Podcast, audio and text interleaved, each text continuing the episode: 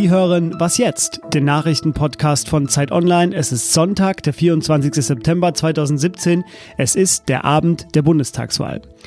Mein Name ist Fabian Scheler. In anderen Zeiten rief man Extrablatt. Heute sagen wir zu den folgenden Minuten einfach mal Podcast Spezial. Und wir stören nur wirklich ungerne am Sonntagabend beim Hören unseres Sex-Podcasts oder beim Abendessen. Aber falls Sie den Fernseher gerade ausgeschaltet lassen, haben wir da was für Sie.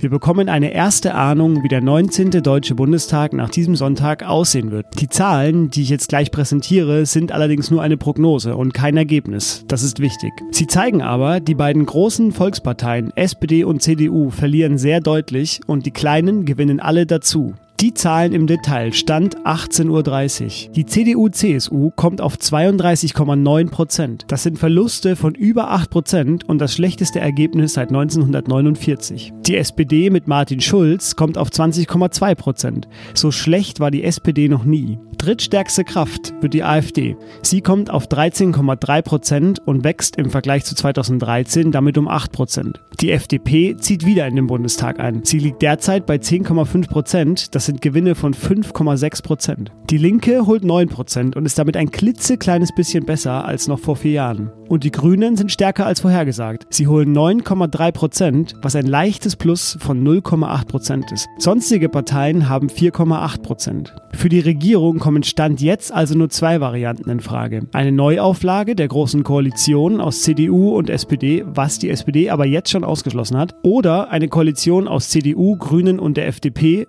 besser bekannt als die Jamaika-Koalition. Die Wahlbeteiligung lag 2017 bei 75 Prozent und ist damit etwas höher als noch vor vier Jahren. Wie gesagt, das sind erste Prognosen, die sich im Laufe des Abends noch ändern können und vermutlich auch ändern werden. Sie sind aber schon jetzt ein Fingerzeig für die Debatten des Abends. Später in der Nacht werden wir noch eine neue Folge veröffentlichen, in der wir dann die konkreten Ergebnisse diskutieren. Bis dahin, Ihnen einen spannenden Wahlabend. Der Redaktionsschluss für diesen Podcast war 18.30 Uhr.